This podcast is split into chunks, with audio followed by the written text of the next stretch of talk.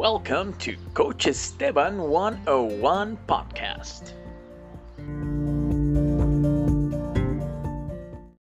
Well, hello guys, and it's Coach Esteban 101 speaking over here. Today in our listening practice, I'm going to discuss about this specific sentence that I hear from my coachees a lot. That is, I need to practice. Whenever I ask them, Did you understand what we just spoke? And they say, like, Yes, yes, yes, I fully understood. If I teach them a new structure, or if I teach them a new word, or if I teach them a new sentence, expression, I ask them, Did you understand? Yes, yes, yes, I just need to practice more. I just need to practice more. And the next session, when, when normally this happens, is that the next session that we have together, I do the same thing. So I have to I tell them, okay, we saw this last session. Do you remember? Um, uh, no, not well. Okay, so I explain them once again what we had discussed, and then I hear this magical phrase. Ah, yes, yes, yes, I understood. I just need to practice more. I just need to practice more. And this happens, it's quite quite funny because it's so common to hear this from their part that I decided to make a specific content about it. So you can find a video in Portuguese in my YouTube channel, Coach Esteban 101. And here is the practice for the English version. So actually, there's something called the Pareto principle, and Pareto, he said that 20% of the effort can give you 80% of the result. And this specific content is about that. You know why? It's because basically, whenever you are trying to learn something new or whenever you learn something new, you need some specific time or some specific minutes to plainly understand and to be conscious about what you have just learned. And this is so common that we don't do this because we think we understood. And basically what we're doing is like we're just putting more and more and more information not being rational about the information that we are learning. So what I, the the following tip that i'm going to give you is basically 10 questions you can ask yourself after listening or reading or writing or doing something new in english. If you learned uh, a way of speaking in the past if you learned about the present perfect whatever it's it's 10 questions that you can answer in order to be more conscious about what you have just learned.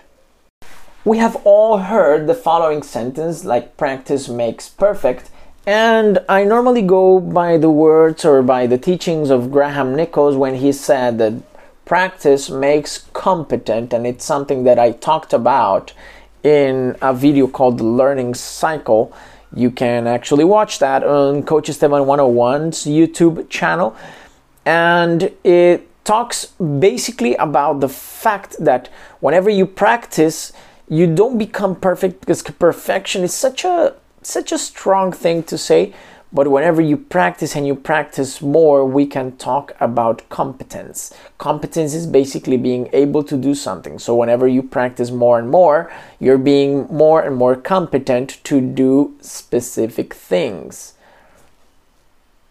And this brings us to the 10 questions that we have just discussed about that it's the questions that will that asking them yourself or doing them taking taking uh, making them your own or answering them can actually bring you more result from dedicating a few more minutes. So some people might say ah but you're asking me to to to stay more time in something that uh, I have just learned. Yes, I'm asking you to do so, but with that more time that you will be spending with, th- with that, you will be able to uh, be more conscious, be more rational, be more logic on what you need to uh, learn or need to check in your further in your life or in your learning uh, experience in English. All right.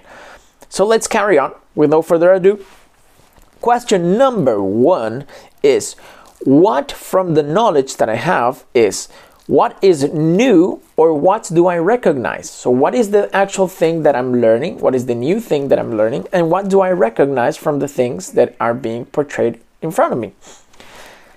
Question number two How can I connect that to something that I already know? Or like what does it where does it fit? You know, so we have a lot of knowledge, and normally things can remind you of something, and you can say, okay, how can I connect this to another type of knowledge that I further know. So if you learned uh, the the structure of how did works, how the the auxiliary or the keyword did works, then you can actually say like, oh, okay, so I can actually connect this to my prior knowledge in do and does. So that is one specific example of what you can do. Then question number three is what uh, what is outstanding for me what is outstanding so what outstands what is something that is different for me in this aspect? You say oh did and all that it brings like oh whenever i see an ed in the end of a sentence then you say wow okay that's in the end of a word i'm so sorry not a sentence. In the end of a word you could say ooh so that means that ed is in the past. So that means that whenever I see ED, we're talking about the past. That's amazing. Good. So that's something that is outstanding for you. And then it takes us to question number four that is, what does this remind me of? So, what does this remind me of? Whenever you see something new, any type of knowledge, you can always see that it reminds you about something, about something specific. So you can tell you, ah, this reminds me when I see the did, this reminds me of the do and does. It's very similar things, you know, it has similar rules and similar structure. So it reminds me of that. So you're connecting after after you connected with an, a prior knowledge, you also are connecting that something that reminds you of that. Or you can even create word games to remind you of the thing. So it's something that it's up to you. Question number five is one of the most important ones, and it's basically is this knowledge important for me? Is this really important for me? So, there's things that go through our life or pass through our lives and they are actually not necessary. Not everything that is put in front of you is necessary for your life. You need to understand that. So, if you talk about the did, then you say, oh, okay, this is necessary, this is good. I'm gonna talk. I'm gonna be able to talk about the past, uh, uh, or to talk in the past. So yes, this is important.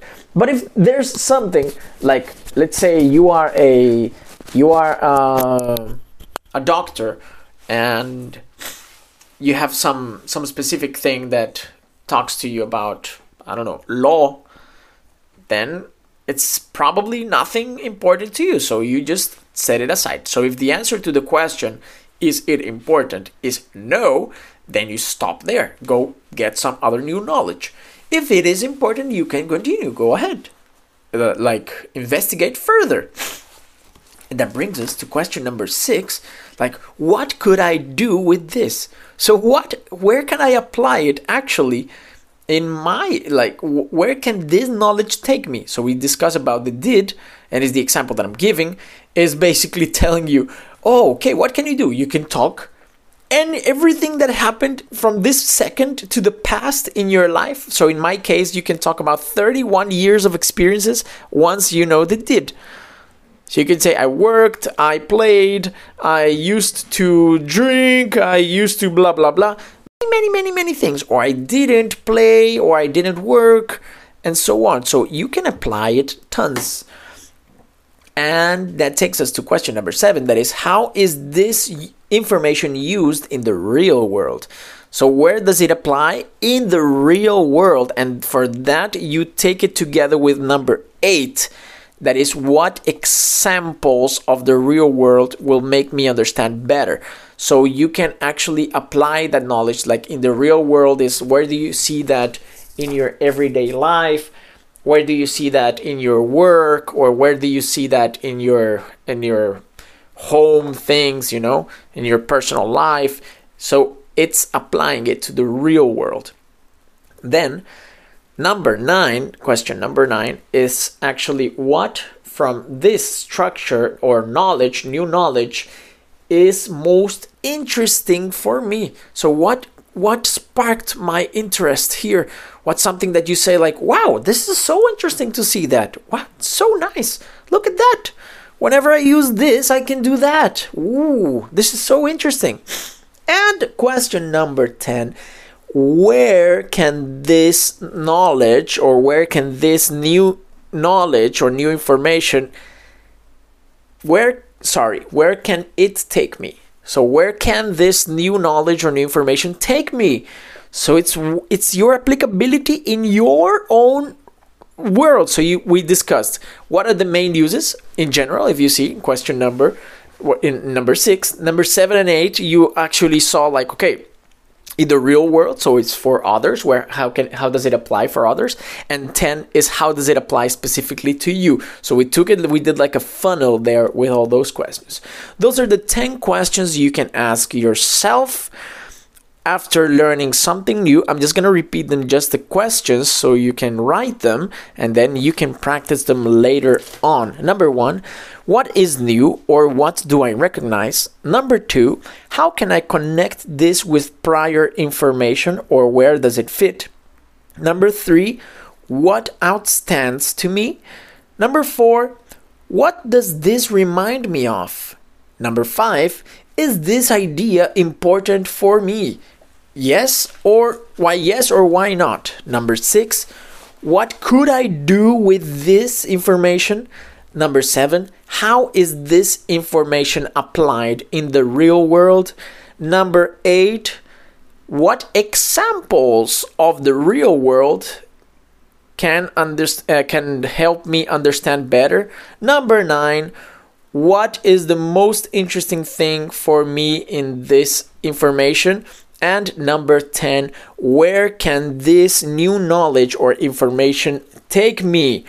Good. So there you have a great, amazing tip for you guys to to dedicate 20% of this effort, like a couple of minutes after you did your your studying, and you can get 80% of the results. I can guarantee that you will be a more logical and rational English learner, which will give you excellent and quick results. All right, guys, that's it for our listening practice today. It's Coach Esteban 101 speaking over here, and I'll talk to you next time. Bye, bye, bye.